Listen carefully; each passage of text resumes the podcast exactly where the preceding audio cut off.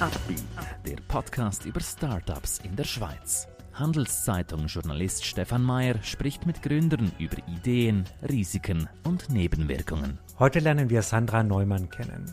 Sie will mit Peripal den Dialyseprozess sicherer machen. Sein eigener Chef sein, seine Idee umsetzen und damit vielleicht die Welt verändern? Warum nicht? Davon träumen viele Gründer. Ein Partner, der Sie auf diesem Weg begleitet, ist die Credit Suisse. Mehr Informationen unter credit-suisse.com/Unternehmen. Wir begrüßen heute bei uns Sandra Neumann, Chefin von Peripal. Sandra, erklär uns doch zu Anfang so ein bisschen, was macht ihr, wo seid ihr zu Hause, wie viele Mitarbeiter habt ihr? Also wir haben jetzt äh, knapp zehn Mitarbeiter, wir durften sehr schön wachsen und was wir machen ist ein Gerät für die Heimdialyse, nämlich eine Art Kupplung. Bei der Heimdialyse muss jeder Patient sich mehrmals pro Tag an die Dialyse, an das System ankoppeln. Und das ist ein bisschen schwierig, das birgt auch das Risiko von Infektionen.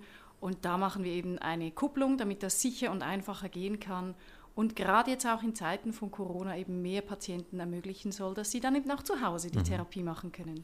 Wie bist du denn auf dieses Produkt gekommen, auf diese Idee? Ja, ich sage immer, eine gute Idee findet einen und das war bei mir wirklich der Fall.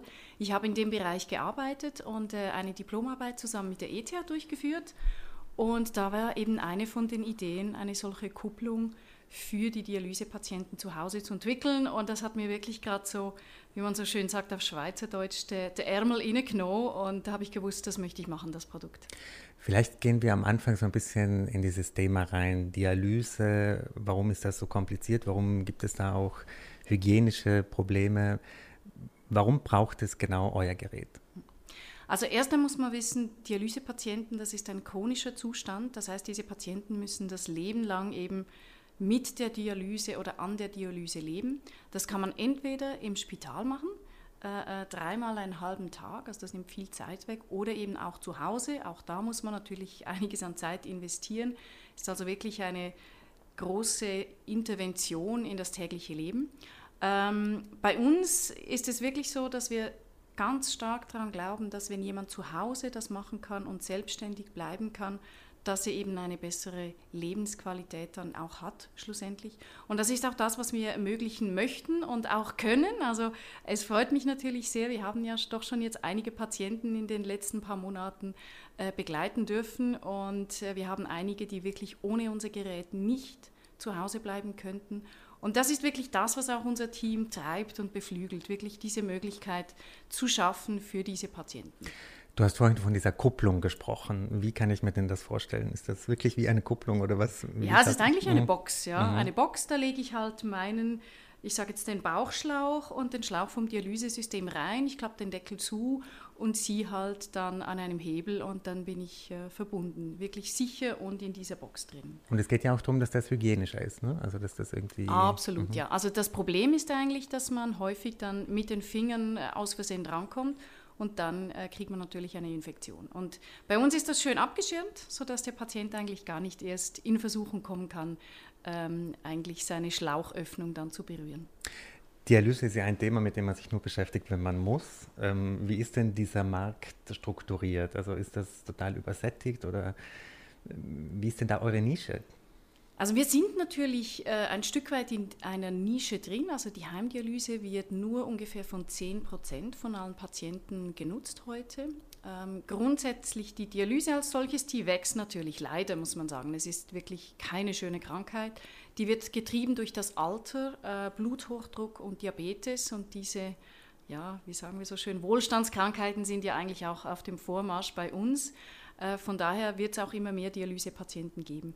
Aber es ist schon so, diese Dialyse zu Hause, die wird auch immer wichtiger, weil zum einen ist es wichtig für die Gesundheitssysteme eben ihre Kosten eher in den Griff zu bekommen. Und da sind Heimtherapien ein großer Treiber oder ein großer, eine große Hoffnung, sage ich jetzt mal, für die vielen äh, Gesundheitssysteme, nicht nur in der Schweiz. Wir sind ja in der Schweiz doch immerhin noch auf Rosen gebettet, wenn man andere Gesundheitssysteme anschaut. Ähm, was ich, was ich denke, was wirklich auch wichtig ist, ist jetzt wirklich in dieser Zeit von Corona, äh, das ist natürlich keine schöne Vorstellung, wenn man als chronisch kranker Patient, als Höchstrisikopatient dreimal die Woche ins Spital muss.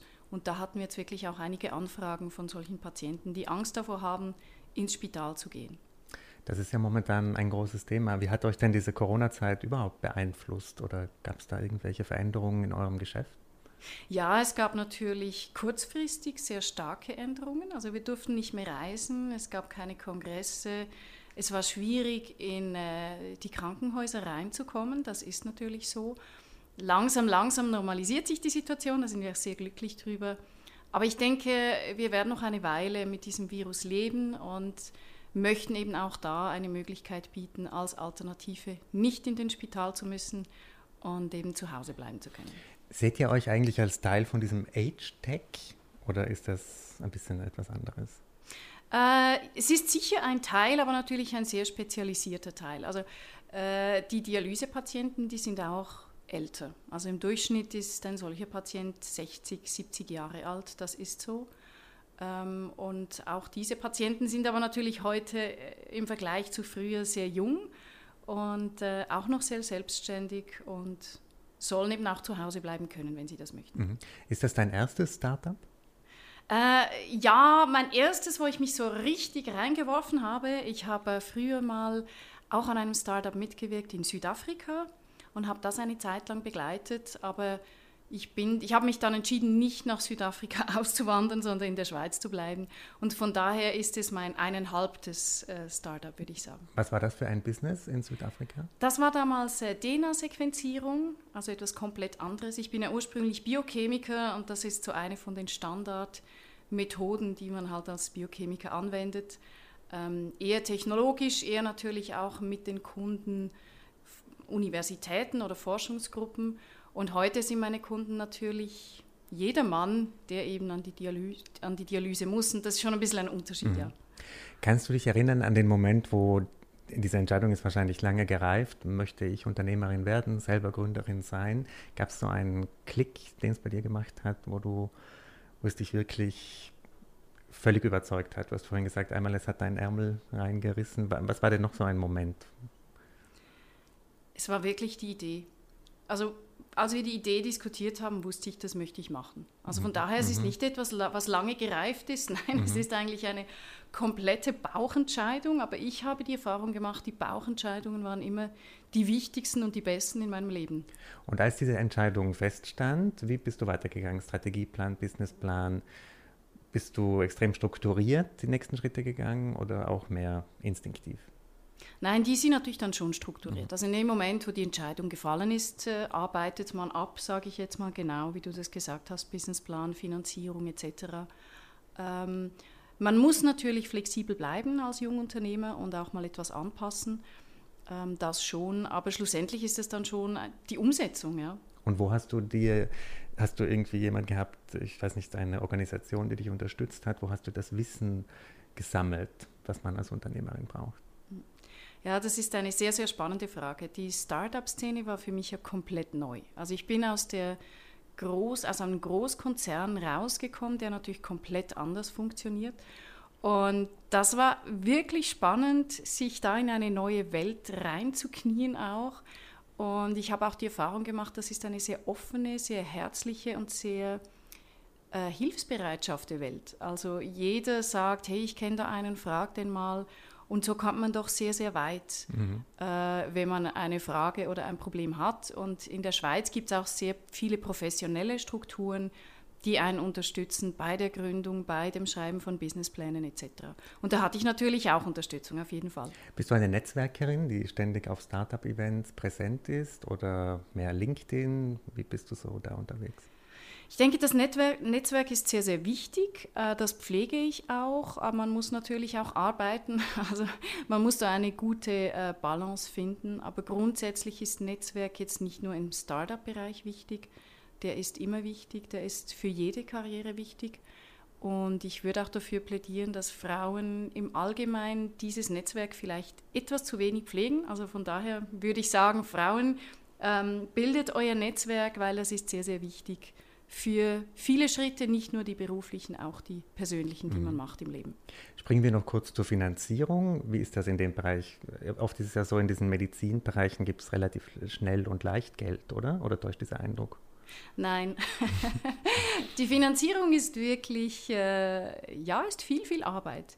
Ich hatte das Glück, dass ich sehr früh einen sogenannten Lead-Investor gefunden habe, ähm, die äh, Start Angels. Dann hatte ich auch die ZKB, die relativ bald mit äh, an Bord war. Ich hatte ein paar sehr frühe Investoren, die an mich geglaubt haben. Und das nützt natürlich als Nukleus, um weitere äh, Investoren zu überzeugen. Aber grundsätzlich ist es nicht so, dass man einfach sagt, ah, ich brauche dann übrigens noch ein paar Millionen und dann liegen da schon fünf Angebote auf dem Tisch. Ähm, nein, man muss wirklich jeden Investor überzeugen und das ist auch richtig so, weil das ist ja eine Art äh, Test, den man miteinander macht. Also ich möchte ja schauen, möchte ich mit diesem Investor gehen, passt er zu uns?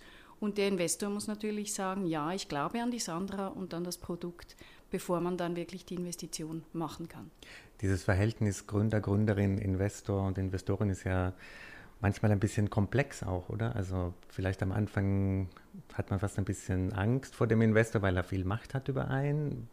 Kennst du diese Dynamik ja auch oder gingst du da eigentlich sehr nüchtern, rational ran? Ich meine, grundsätzlich ist natürlich mein Unternehmen, da habe ich sehr viele Emotionen drin.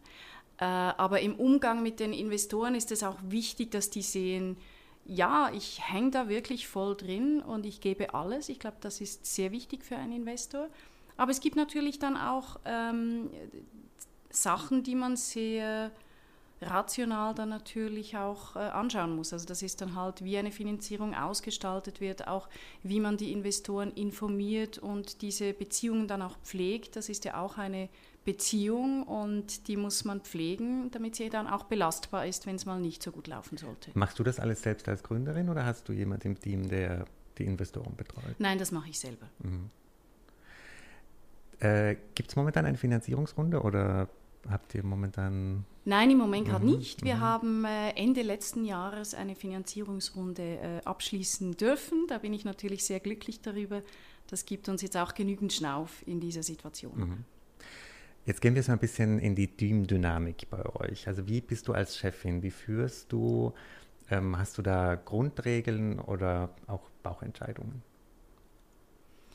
Was ich gelernt habe, ist, im Startup habe ich sehr viel weniger Zeit, um zu korrigieren.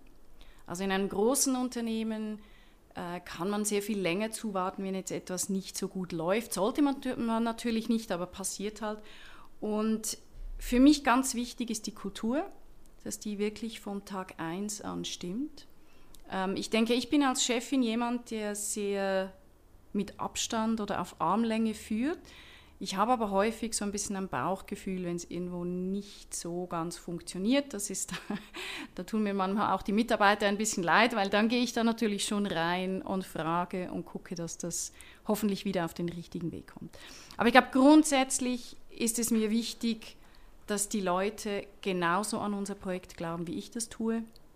Grundsätzlich ist es so, dass jeder Mitarbeiter immer sein Bestes gibt und immer für die Firma denkt. Also ich meine, es gibt, ich habe das in meiner ganzen Karriere jetzt äh, sowohl in der Großindustrie als auch beim Startup nie erlebt, dass jetzt jemand böswillig irgendwas nicht machen will. Im Gegenteil, also die Leute, die geben sich immer Mühe und versuchen für äh, ein Unternehmen zu denken und das schätze ich auch. Und ich glaube, das ist auch wichtig es ist wichtig, dass die Mitarbeiter äh, äh, mitdenken sollen und wollen, äh, weil das macht erst ein gutes Team aus. Das heißt, du hast nie negative Erfahrungen mit Mitarbeitern gemacht? Ja, was heißt nicht negativ? Natürlich gibt es Situationen, wo jemand nicht performt und da muss man sich vielleicht auch mal von jemandem trennen. Das gibt es natürlich. Aber nicht negativ im Sinne, dass jemand nicht für das Unternehmen denkt. Und ich finde das eigentlich auch wichtig, weil das ist das Vertrauen, was glaube ich, auch Führungspersonen ausmacht, dass sie sagen, in, in erster Linie glaube ich mal dran, dass der sein Hirn oder die äh, ihr Hirn gebraucht und im Sinne von dem Unternehmen handelt und, und arbeitet. Und mhm. das ist eigentlich auch meine Erfahrung, dass das immer der Fall ist, mhm. ja. Du hast vorhin von eurer Firmenkultur gesprochen, die ganz wichtig ist. Wie würdest du die beschreiben? Das ist ja so ein Begriff, den man ganz schwer fassen kann. Ne? Das merkt man oft erst, wenn man länger in einer Firma ist. Niemand weiß so richtig, wie man die aufbaut. Wie sind da deine Ansätze? Ja, das ist richtig. Als kleines Unternehmen hat man natürlich den Vorteil, dass äh, ich war zuerst da und ich präge dann mal relativ stark, äh, wie das läuft und wer in die Firma mit dazukommt. Äh, aber auch in einer kleinen Firma ist es wichtig, sich damit auseinanderzusetzen. Wenn ich jetzt unsere Firma angucke, ich denke, Transparenz ist sehr, sehr wichtig. Ähm, auch, ich sage jetzt mal, wie Finanzierungen laufen oder nicht laufen. Ich meine, da sind eigentlich alle äh, Mitarbeiter immer äh, voll informiert und ich denke, das also ist bei auch jedem sehr Schritt. wichtig. Also wenn ihr mit einem Investor sprecht, äh, die wissen, der ist jetzt fast dabei, der ist schon dabei? Oder wie? wie? Ja, gut, das sind dann, ich meine, das ist dann wieder relativ detailliert. Äh, das bringt ja dann dem eigen, eigentlichen äh, Mitarbeiter nicht so viel, wenn er jetzt genau weiß, mit dem wievielten ich spreche. Nein, ich glaube mehr, wie geht es der Firma generell? Wo stehen wir? Wo müssen wir besser werden? Wo könnten wir unter Druck kommen? Das sind wirklich die Themen und ich glaube, das ist unglaublich wichtig, dass das jeder auch, auch versteht und da versuche ich natürlich wirklich auch transparent zu sein. Also Transparenz ist etwas, dann eben diese Selbstverantwortung, äh, niemand bei uns hat Zeit, jemand anderen jetzt zu überwachen oder auf Schritt und Tritt zu gucken, ob der das richtig macht. Ähm, und das andere ist dann wirklich, das dritte ist die, die Hilfsbereitschaft und das über den Tellerrand hinausschauen, weil es gibt so viele Dinge zu machen und wenn jeder nur gerade das macht, wo er das Gefühl hat, das steht jetzt in meiner Job Description drin, dann funktioniert das auch nicht. Wie hast du denn diese Firmenkultur jetzt in diesem Lockdown aufrechterhalten? Ihr habt wahrscheinlich auch alle remote gearbeitet. Lief das einfach weiter oder musstest du da Maßnahmen setzen? Also die, ich sage mal, ein wichtiger Schritt bei uns war jetzt, dass wir ziemlich viele Leute eingestellt hatten in den letzten sechs Monaten, sage ich mal. Und das war dann wirklich auch ein bewusster Kon äh, Prozess, wo wir auch einen Coach mit dazu genommen haben. Ich denke, das ist ganz wichtig jetzt bei dem Lockdown. Da ging es mir wirklich darum, die Beziehung oder das Gespür für die Leute nicht zu verlieren. Da haben wir jetzt nicht speziell Kultur oder ähm, Visionen äh, besprochen, sondern einfach sichergestellt, dass wir genügend Zeit miteinander verbringen, auch mal eine virtuelle Kaffeepause, äh, sage ich jetzt mal. Ähm, aber es ist generell schwierig, solche Themen dann nicht face-to-face -face zu besprechen. Aber mhm. ich denke schon, das ist etwas, was wir weitergehend auch machen möchten und sollten. Wie ist denn deine Meinung zu diesen Startup-Förderungen? Es gibt ja diese Diskussion, Startups sollen vom Bund irgendwie speziell gefördert werden. Es gibt jetzt ja, glaube ich, sogar Maßnahmen, die äh, gesetzt wurden. Greift ihr da auch auf das zu oder wie schätzt du das ein? Oder braucht ihr gar keine Hilfe? Ja, also generell jetzt während der Corona-Krise ja. oder äh, generell Startup-Förderung? Während der Corona-Krise. Okay. Darf ich vielleicht noch etwas zur generellen Förderung sagen? Also ich finde es unglaublich wichtig und die Schweiz hat so viele gute Grundlagen, um, um erfolgreiche Startups hervorzubringen. Wir haben super Hochschulen, ich sage jetzt ETH Stichwort, wir haben das Geld, also es gibt viele Leute, die etwas finanzieren können und auch wollen. Ähm, und wir haben wirklich auch die Technologien etc. Also ich glaube, die Schweiz ist eigentlich ein sehr, sehr gutes ja, wie soll ich sagen, eine gute Erde, um äh, Startups gedeihen zu lassen. Und natürlich sind Startups erstmal klein. Äh, natürlich gibt es viele, die nicht überleben, aber diejenigen, die überleben, sind wichtige Arbeitgeber dann auch für die Zukunft und wichtige Steuerzahler natürlich. Und da gibt es ja auch, also das ist jetzt unabhängig von Corona, wirklich die Bestrebungen, dass man sagt, äh, man versucht eben auch dann beim Wachstum, ich sage jetzt mal von 100 Leuten bis nach 1000 oder mehr Leute eben diese Startups, die man dann eher so Scale-ups nennt, sage ich mal, auch zu unterstützen und in der Schweiz zu behalten. Und ich glaube, das ist äh, sehr, sehr wichtig, weil die Startups von heute sind die Arbeitgeber von morgen. Mhm. Jetzt für die Corona-Krise, ja, da konnten wir auch in einem gewissen Umfang von diesen Krediten ähm, profitieren. Das haben wir auch gemacht. Äh, die sind jetzt einfach mal, ich sage jetzt mal, als Sicherheit da, hoffen wir natürlich, dass wir die nicht äh, antasten brauchen, weil eben momentan ist unsere Liquiditätssituation sehr komfortabel. Da bin ich auch sehr glücklich drüber. Äh, du kennst ja sicher viele andere Gründer und Gründerinnen. Wie ist denn so die allgemeine Stimmung jetzt? Jetzt kommen wir langsam raus aus diesen Corona-Monaten. Sind viele demotiviert oder hat die das gar nicht so getroffen in deinem Gründerkreis, sage ich mal? Ich würde jetzt nicht demotiviert sagen. Grundsätzlich, das gilt jetzt nicht nur für Start-up-Gründer, jeder, jeder Unternehmer hat während dieser Zeit das Doppelte und Dreifache gearbeitet wahrscheinlich, weil es ist eine spezielle Situation, die sehr viel Arbeit fordert, um eben unter diesen Umständen doch weiter äh, funktionieren zu können. Also ich denke, eine massive Mehrbelastung auf jeden Fall, nicht nur, äh, nicht nur vom Workload natürlich, sondern sicher auch emotional. Ähm, aber gerade in Startups ist jetzt meine Erfahrung, wird das auch sehr stark von, von den Mitarbeitern mitgetragen. Also das sind wirklich dann auch sehr schöne und für mich emotionale Momente, wenn mich zum Beispiel ein Mitarbeiter fragt, hey, weißt du was, den Bonus ist okay, wenn es diesen Jahr keinen gibt oder was brauchst du, damit die Firma länger überleben kann. Das sind unglaublich schöne Momente, wo, wo man merkt, hey, diese Person trägt das wirklich, wirklich mit. Und ich glaube, dass, äh, das sehen viele von meinen Gründerkollegen auch, dass wirklich sich alle ins Zeug legen und sagen, okay, das ist eine Krise, Lasst uns zusammen schauen, wo bietet diese Krise eben Chancen und Opportunitäten, weil das zeichnet die guten Unternehmen dann aus. Und wie können wir die dann realisieren und was braucht es? Und ja, es braucht mehr von allen als in der normalen Situation. Hast du, also eure Geschichte klingt jetzt, ihr seid de facto sehr erfolgreich, aber es gab sicher auch manchmal Rückschläge, Tiefs. Ähm, wie ist denn so deine Strategie, wenn beispielsweise ein Investor sagt euch ab oder etwas wird nicht richtig verkauft. Wie gehst du denn da psychisch damit um? Verdrängst du das? Machst du Sport? Äh, meditierst du? Hast du da irgendwie so eine Krisenbewältigungsmethode? Ja, also erstmal als Gründer ist man dazu da, Probleme zu bewältigen und Niederlagen wegzustecken. Ich glaube, das ist das, äh, diese Resilience, äh, die ist sehr, sehr wichtig, weil sonst kommt man nicht weit. Das ist so. Äh, natürlich gibt es Niederlagen, natürlich gibt es äh, Frust. Äh, meine, meine Bewältigungsstrategien, wenn man so will, sind natürlich ganz klar Sport, das ist so. Das versuche ich auch möglichst regelmäßig zu machen. Ähm, das andere ist dann auch, mich selber da zu entwickeln. Also ich habe auch einen Coach, der mir da bei diesen Situationen dann hilft und zur Seite steht. Und schlussendlich ist es dann einfach ein, ein ungebrochener Optimismus, der, wo man jedes Mal denkt, ja gut, aufstehen, Krönchen richten, weitergehen, das wird schon irgendwie möglich sein. Und ich glaube, diese Einstellung, dass man sagt, hey, irgendwie geht das schon, jetzt müssen wir es halt irgendwie anders probieren, äh, das ist ja nicht nur in Unternehmen so. Ich meine, das Leben bietet viele solche Situationen, wo man eine, einen anderen Weg dann finden muss. Ja.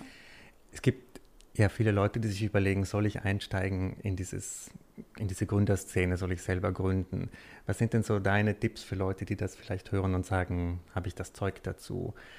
Gibt es da irgendwelche Eigenschaften, die man haben muss? Ich meine, du bist jetzt Gründerin, du hast Erfahrung, du kennst die Situation, aber jemand, der noch keine hat, wie erkennt er denn, dass er geeignet ist?